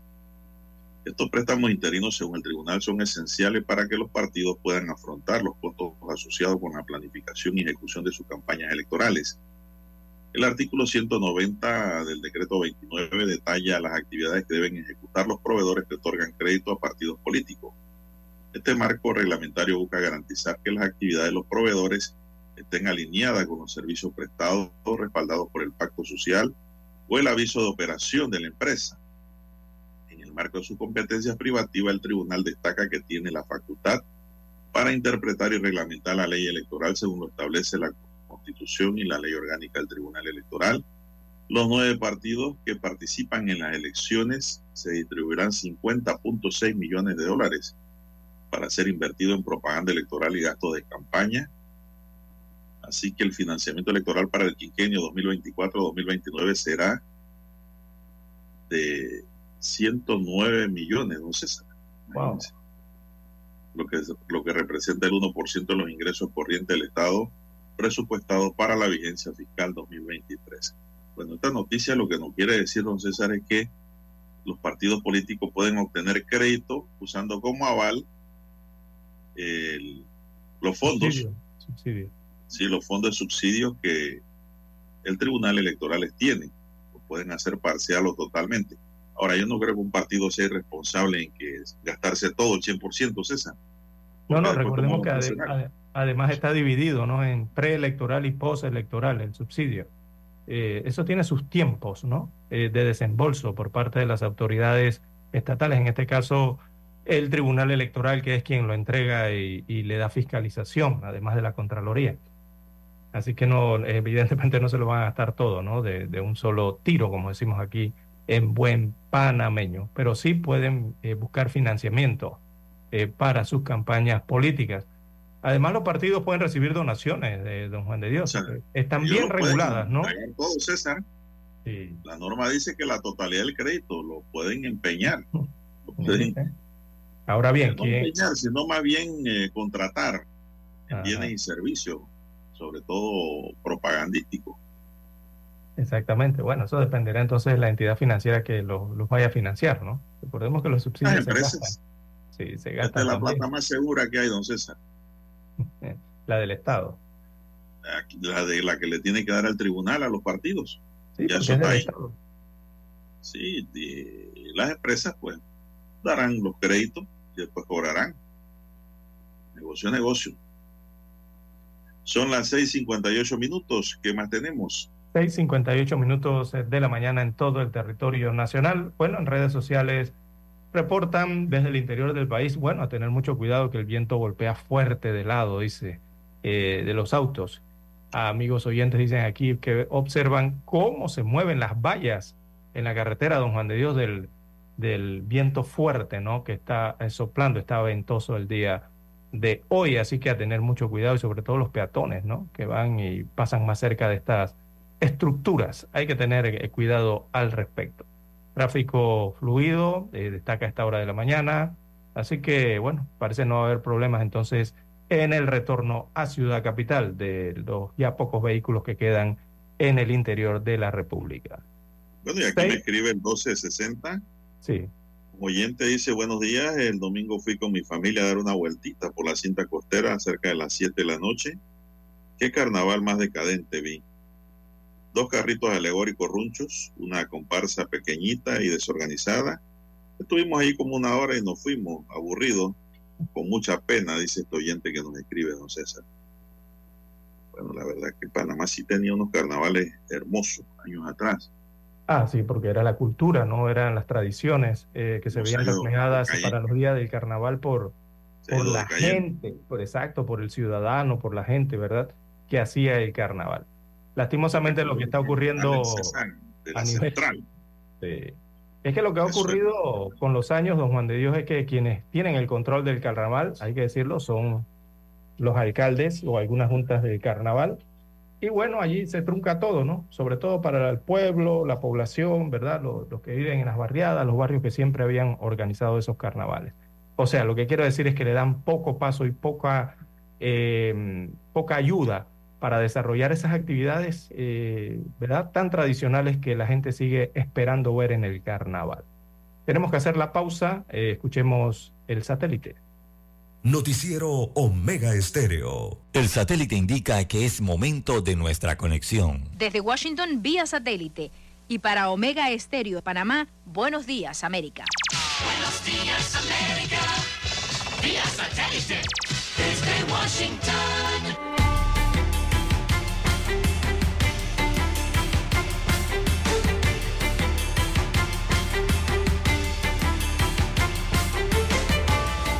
Washington les informa Henry Llanos. El Senado de Estados Unidos aprueba ayuda a Ucrania, Israel y Taiwán. El informe con Paola Díaz. El presidente Joe Biden pidió el martes a los republicanos de la Cámara de Representantes que apoyen un proyecto de ley de gasto suplementario que enviaría 60 mil millones de dólares a Ucrania en su guerra contra Rusia.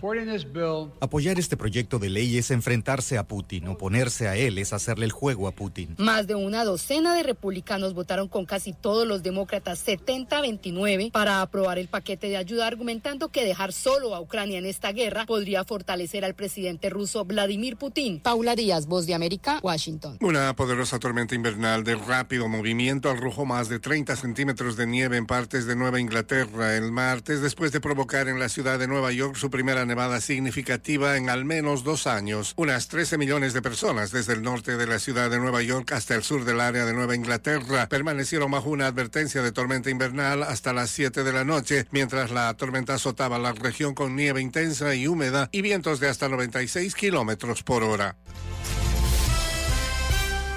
En Venezuela, la activista de derechos fundamentales Rocío San Miguel fue acusada de graves delitos, entre ellos terrorismo, lo que alerta a instancias internacionales. Desde Caracas nos informa Carolina Alcalde. La Fiscalía de Venezuela acusó a la activista de derechos humanos y experta en temas de seguridad Rocío San Miguel y a cinco personas de su entorno familiar de estar supuestamente involucrados en una trama de conspiración contra el gobierno. La audiencia de presentación se desarrolló en un tribunal contra el terrorismo y precisó que San Miguel fue señalada de haber presuntamente cometido los delitos de traición a la patria, conspiración, terrorismo y asociación. También informó que Alejandro González, expareja del activista, fue acusado por los delitos de revelación de secretos políticos y militares concernientes a la seguridad de la nación. Carolina Alcalde, Voz de América, Caracas. La guerrilla Ejército de Liberación Nacional anunció el fin de un paro armado que ha restringido por al menos tres días la movilidad de ciudadanos del Pacífico colombiano, luego de la tensión generada con el gobierno por desafiar el cese el fuego recientemente renovado. El paro armado daña el espíritu del cese el fuego,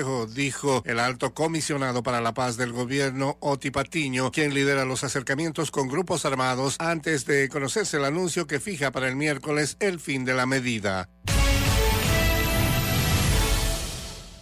Expertos consideran que la guerra entre Israel y Hamas es el conflicto más peligroso para los medios en la historia reciente. Los periodistas en Gaza aseguran que el alto número de muertos hace que cada reportaje que hacen sea de vital importancia, pero a medida que mueren más entre sus miembros y la guerra se expande, su capacidad para transmitir noticias estaría disminuyendo rápidamente. Muchos profesionales de la comunicación dentro de Gaza viven ahora en la ciudad de Rafah, cerca de la frontera con Egipto, donde la población ha crecido más de cinco veces desde que comenzó la guerra en octubre. Este fenómeno ocurre porque miles de los residentes de Gaza siguen huyendo hasta la ciudad evadiendo los combates a medida que las Fuerzas Armadas israelíes avanzan hacia el sur. Los periodistas que trabajan allí dicen que cada historia podría ser la última, pero también podría serlo cada viaje al mercado para buscar comida o combustible, a un hospital para buscar a seres queridos desaparecidos, muertos o heridos, o incluso cuando van a dormir todas las noches. Para el periodista Motasem Mortaja, el informar desde Gaza es una profesión de alto riesgo. La situación en Gaza es muy difícil y cubrir Gaza es muy difícil. Una persona puede morir reportando cualquier noticia o imagen para su difusión. La cifra total de periodistas muertos o heridos puede variar de acuerdo a la fuente consultada, pero todos los relatos muestran que el número de profesionales de la comunicación afectados es mayor que en cualquier otra guerra de la historia reciente. El Comité para la Protección de los Periodistas, el CPJ, informa de 85 muertes, mientras que la Organización de las Naciones Unidas dice que 122. Los periodistas dentro de Gaza dicen que el número ha aumentado a 130 desde la última vez que alguien publicó un recuento. El gobierno de Israel ha prohibido la entrada de la prensa internacional a Gaza y en diciembre la Asociación de Prensa Extranjera en Jerusalén solicitó a la Corte Suprema de Israel acceso más allá de las giras militares estrictamente controladas. El tribunal denegó la petición, diciendo que causaría una carga indebida a las fuerzas de defensa de Israel, mientras dentro de Gaza los periodistas dicen que su capacidad para transmitir noticias está disminuyendo rápidamente. Para la periodista de origen palestino Islam Esanum, el acceder a la información en el campo de batalla es cada vez más complicado, ya que a menudo no se pueden tener información de algunas regiones, especialmente de la zona norte de la franja, donde actualmente están los combates más fuertes. A pesar de las reiteradas ocasiones en las que el gobierno israelí ha dicho que no atacará a periodistas ni a otros civiles, son varios los grupos de derechos internacionales y periodistas palestinos que cuestionan esta información. Héctor Contreras, Voz de América, Washington. Desde Washington vía satélite y para Omega Estéreo de Panamá hemos presentado Buenos Días América. Buenos días, América. Vía satélite. Desde Washington. Omega Estéreo, cadena nacional. Problemas de tierra, reclamos por accidentes, despidos injustificados, reclamos de herencias, sucesiones, daños y perjuicios. Todo problema legal civil, penal y laboral, consulte al 6614-1445. Licenciado Juan de Dios Hernández le atiende. 6614-1445. Con atención en Panamá, Panamá Este, Panamá Oeste, Colón, Coclé, Santiago, Herrera y Los Santos. Anote y consulte 6614-1445. Disfruta de las costumbres y tradiciones de nuestro Panamá. Internacional de Seguros presenta La Reina. En muchos pueblos del interior del país, las reinas de carnaval son las representantes de barrios contrarios, calle arriba y calle abajo, lo más tradicional, y en algunos casos hasta calle de en medio. Y durante el desfile van acompañadas de una multitud de personas, las famosas tunas, las cuales dan muestra de rivalidad como parte de la celebración y tradición popular. Cada tuna sale con dos carros, el primero lleno de damas y el segundo donde va la reina y sus princesas. Dato curioso que debes saber es que después de todo el holgorio de cuatro días y cinco noches, a eso de las 5 de la mañana del miércoles de ceniza, comienza el topón, que no es más que la quema de cohetes y fuegos artificiales para indicar triunfo, finalización del carnaval y para medir fuerzas entre una reina y otra. Disfruta de las costumbres y tradiciones de nuestro Panamá. Disfruta del carnaval con responsabilidad. Un mensaje de tu emisora Omega Estéreo, en colaboración con... Con tu seguro de auto de la IS, tus recorridos están protegidos con nuestra asistencia vial. Servicio disponible 24 horas al día, a nivel nacional. Contáctanos desde WhatsApp al 6666-2881. Internacional de Seguros. IS a la vida. Regulado y supervisado por la Superintendencia de Seguros y Reaseguros de Panamá. Fernando, vicepresidente de Panamá. Ahora que la alianza ha ganado, ¿qué sigue? Ahora nos toca hacer el cuarto cambio. Y esto es hacer realidad todo aquello por lo que luché hace muchos años. Un cambio valiente y profundo. Por eso, a todos los que como yo sufrimos persecución y tortura, a quienes llenamos las calles antes y ahora, todas esas esperanzas de un Panamá mejor serán realidad desde hoy. Vota 4 por un Panamá mejor. Anuncio político pagado por el Partido Panameñista. Noticiero Omega Estéreo.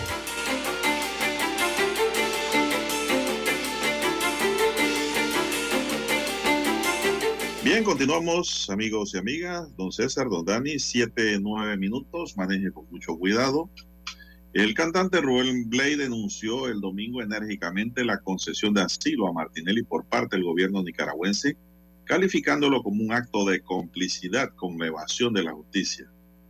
Ricardo Martinelli empezó el pasado miércoles un asilo en la Embajada de Nicaragua en Panamá y el pasado sábado la Cancillería panameña le negó el salvoconducto para que el expresidente se marchara al país centroamericano. Martinelli Berrocal está condenado a 10 años y 8 meses de prisión por el caso New Business. Blades argumenta que el derecho internacional al asilo no fue diseñado para proteger a criminales convictos que huyen de la ley y cuestiona el motivo detrás de la elección de Nicaragua en lugar de Italia, país del que Martinelli también es ciudadano, sugiriendo que la dictadura de Ortega ofrece un ambiente propicio para tales actos. ¿Cuánto habrá costado el favor? Se pregunta Rubén Blay. Tengan la seguridad de que no fue gratis, ni que ocurrió porque el gobierno de Nicaragua respeta los derechos humanos. El reclamo de Martinelli de que su vida corre peligro en Panamá ha sido puesto en duda por su propia conducta dentro de la Embajada de Nicaragua, donde fue fotografiado de pie frente a la ventana abierta, desafiando el supuesto riesgo de su seguridad. Esta acción ha generado críticas adicionales sobre la credibilidad de sus afirmaciones. Si en vez de un fotógrafo hubiese sido un francotirador, hubiese dejado huérfano a Camacho, dijo Rubén Blay. Así terminan pues diciendo de que ese derecho a asilo no le cabe a Martinelli. Bueno, Son sí, las es- 7, 11 Él ha minutos. dicho- Dígame. Él ha dicho en su escrito que al solicitar el asilo entonces a Nicaragua, eh, el condenado Martinelli se convierte en prófugo de la justicia panameña, aparte de, lo que aseguró en ese escrito eh, don Juan de Dios, eh, que donde Blades indicó que decidió escribir esas líneas para tratar de brindar perspectivas acerca de la nueva movida del exmandatario y ayudar a que no se vean engañados por narrativas falsas provenientes de los que apoyan u, opone, u o se oponen al asilo, ¿no? Así que parte de lo que escribió entonces en este en su blog digital el cantautor y activista panameño eh, Rubén Blades respecto a la situación. Señala entonces que Martinelli sería un prófugo de la justicia. Bueno, el proceso sigue en Panamá, don Juan de Dios. Preguntan acá en redes sociales, ¿y cuándo llegan esos documentos al Tribunal Electoral? Bueno, Mañana. Sí, porque recordemos que hoy es, eh, es asueto, o sea, el, el Tribunal Electoral está libre hoy, ¿no? Eh, la- eh, el horario laboral. Tienen día feriado hoy de asueto, así que mañana ya es día laboral y debería estar llegando mañana entonces esa documentación al Tribunal Electoral. También se preguntan, nos preguntan por acá, ¿y cómo harían para notificar a Martinelli? Bueno, si todo el mundo, eh, aquí en Panamá las autoridades saben dónde se encuentra en este momento, ¿no? ¿O no es así, don Juan de Dios? Ellos saben que se encuentran en, en Alameda, allí en el, este es el corregimiento de Betania, ¿no? En la, cerca de la vía Ricardo Joaquín Alfaro, ¿verdad? Eh, en una residencia 61A, que es la Embajada eh, de la República de Nicaragua. Y pueden notificarlo allí, don Juan de Dios. Claro que pueden notificarlo. ¿Cómo sería el procedimiento? Bueno, pienso yo, don César, eh, que el Código Electoral establece los mecanismos necesarios para notificar a las personas que no ubican que deben ser notificadas personalmente. Y el código nos dice que cuando haya de surtirse la notificación personal de una demanda, impugnación o solicitud, se procederá conforme a la regla siguiente. La 1. Si se trata de partido político en formación o legalmente constituido de candidato, se aplicará lo dispuesto en el artículo 642, que se refiere pues a la habitación o lugar designado para la notificación eh, a la persona buscada para ello. El punto 2 dice si se trata de una persona de la cual, este sí es, si se trata de una persona de la cual el tribunal conoce la residencia o lugar de trabajo o se le haya informado y hubiese verificado que es cierta la información, pero no lograre hacer la notificación personal, emplazará por edicto que permanecerá fijado en un lugar visible del tribunal a la persona por el término de 10 días, César. Creo que esa va a ser la norma que el tribunal va a aplicar. El tribunal electoral para notificar a Martinelli. Salvo que, bueno, como él ha dicho que es macho y que le peguen a él, salga y se notifique en la puerta de la embajada. También. veremos cómo se. Pero ya eso que lo que viene es carpintería, don César. Ya aquí no hay vuelta atrás ya el candidato del partido realizando meta va a ser José Raúl Molino. Y no hay vuelta atrás. Son las 7:15 minutos. Vamos a la siguiente pausa y regresamos. Noticiero Omega Estéreo. Vicepresidente de Panamá. Ahora que la alianza ha ganado, ¿qué sigue? Ahora nos toca hacer el cuarto cambio. Y esto es hacer realidad todo aquello por lo que luché hace muchos años. Un cambio valiente y profundo. Por eso, a todos los que como yo sufrimos persecución y tortura, a quienes llenamos las calles antes y ahora, todas esas esperanzas de un Panamá mejor serán realidad desde hoy. Vota 4 por un Panamá mejor. Anuncio político pagado por el Partido Panameñista. La información y el análisis. En perspectiva. De lunes a viernes, de 7.30 a 8.30 de la mañana. Con Guillermo Antonio Adames, Rubén Darío Murgas y Camila Adames Arias. En perspectiva. Por los 107.3 de Omega Estéreo.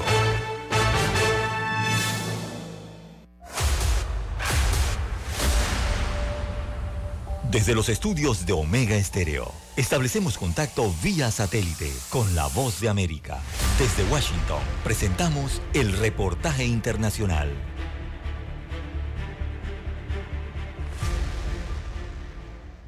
Una tercera instalación de vigilancia se construye en la fronteriza Tijuana, la zona limítrofe más transitada del hemisferio. Diariamente unos 70.000 vehículos cruzan de Tijuana a San Diego por el puerto fronterizo de San Isidro. Y a pie lo hacen al menos unas 20.000 personas, según la Agencia de Servicios Generales de Estados Unidos, que se encarga de la construcción de la infraestructura gubernamental. Pero ese paso puede ser lento y tedioso. Apenas en 2019, el gobierno norteamericano concluyó la ampliación de esta garita con una inversión de 741 millones de dólares. Pero las enormes filas para cruzar en auto o caminando no son más rápidas. Vicente Calderón, Voz de América, Tijuana. En El Salvador comenzaron los juicios colectivos virtuales. Los primeros procesados son 492 presuntos pandilleros. La disposición es parte de las medidas inscritas en el marco del régimen de excepción vigente durante 23 meses y será posible enjuiciar hasta 900 personas en un mismo proceso penal. El gobierno ha asegurado que los juicios masivos permitirán agilizar los procesos penales para más de 70 mil capturados durante el régimen de excepción. Sin embargo, organizaciones defensoras de los derechos humanos denuncian que los juicios colectivos violan el Estado de Derecho al no individualizar los delitos, por lo que permitirá condenar a inocentes por delitos de terceros. Raquel Herrera, San Salvador.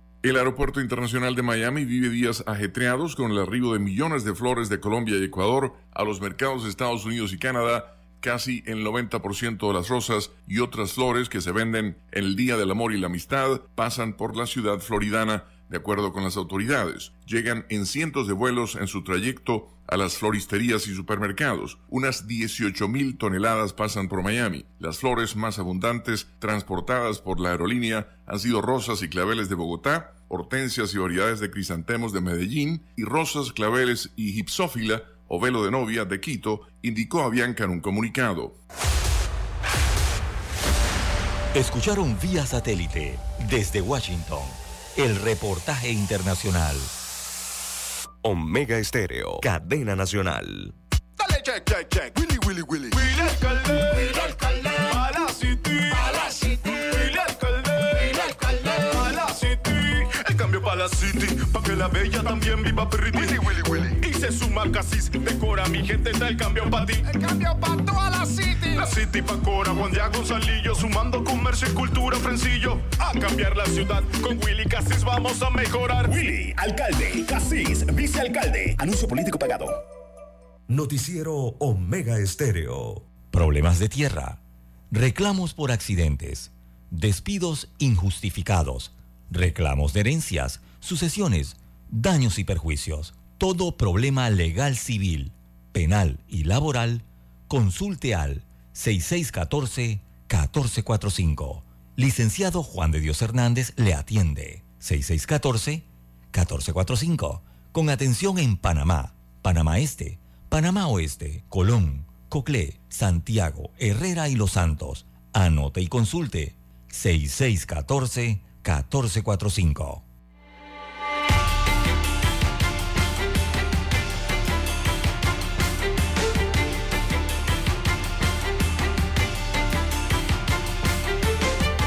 Ya son las 7.20 minutos, avanza la mañana. Fidel Lazo, de 21 años de edad, falleció la mañana de ayer en el cuarto de urgencia de la Policlínica Dr. Blas Gómez, cheto de la Caja de Seguro Social en Arraiján, a donde fue llevado luego de ser baleado mientras se encontraba esperando un transporte público de pasajeros. El tiroteo se registró en horas de la mañana en Calle Negra, corregimiento Arraiján Cabecera, provincia de Panamá Oeste primeros informes sobre esta nueva tragedia revelan que la víctima se encontraba sola en la caseta de autobús cuando varios sujetos desde un vehículo en marcha le realizaron varios disparos, lo cual fue informado por vecinos del sector a la Policía Nacional. A un herido, la víctima fue llevada al hospital eh, Policlínica de la Caja de Seguro Social, en donde resultaron infructuosos eh, todos los intentos de los médicos por salvarle la vida. Este muchacho vivía en el cartucho de Arraiján Cabecera. No sabía que había un- por ahí un sector del cartucho. Nombre peculiar. También. Así es. 7.21 minutos de la mañana en todo el territorio nacional. Bueno, a nivel, eh, a nivel internacional, pero es una nota que tiene que ver con Panamá. Es una nota local, pero que rebota a nivel internacional. Y el CEO de First Quantum Mineral, Tristán Pascal, ha dicho que es imposible que el próximo gobierno de Panamá ignore la minería. Esto lo ha dicho eh, Tristán Pascal, que al parecer eh, prevé, o por lo menos él considera o piensa que puede haber un mejor panorama para la minería en Panamá, específicamente ahora que se acercan las elecciones del 5 de mayo. Está pensando en el cambio de turno de gobierno, ¿no? Y en el nuevo gobierno. ¿Qué decisión tendrá con esta temática? Bueno, se trata de eh, el director ejecutivo de First Quantum Mineral, Tristan Pascal. Dice que él ve una oportunidad para debatir la contribución de la minería a la economía panameña a medida que se acerca eh, o que en este país centroamericano se acercan las elecciones de, mayo. Eh, dos meses después de las protestas que llevaran al gobierno panameño a ordenar el cierre de la mina Cobre Panamá, según la publicación internacional, las cosas han dado un giro ligeramente positivo para First Quantum. Esto de acuerdo al ejecutivo de First Quantum, de acuerdo a Tristal Pascal, que yo no entiendo que no ha entendido este ejecutivo del fallo de la Corte Suprema de Justicia o que no ha entendido este ejecutivo canadiense de las protestas que llevó a cabo el pueblo panameño respecto a la mina de First Quantum y sus filiales Minera Panamá y Cobre Panamá. Dice, abro comillas, le cito al reportaje internacional que aparece en varias páginas económicas. Eh, vemos que parte de la emoción de las protestas realmente se ha calmado. Dice que se han calmado las emociones. Están surgiendo importantes retos económicos en el país y creemos, o sea, ellos en First Quantum creen que es imposible que el próximo gobierno de Panamá ignore la contribución que puede hacer el sector minero responsable, según dijo eh, Pascal, a la publicación Financial Post. Así que es lo que ha dicho. Eh, hay más eh, dudas en torno a la decisión sobre el impacto de la medida que podría tener la economía en el país, según dijo Pascal. así que parece que Fair Quantum está explorando opciones para gestionar su balance, como lo llaman en este comunicado, que incluye la venta de minas pequeñas también, ¿no? Propiedades de ellos, la entrada en inversiones estratégicas de sus minas más grandes, entre las más grandes estaba la mina Cobre Panamá, y la evolución de forma de recaudar fondos. También ha iniciado un arbitraje internacional sobre el controvertido contrato de Cobre Panamá.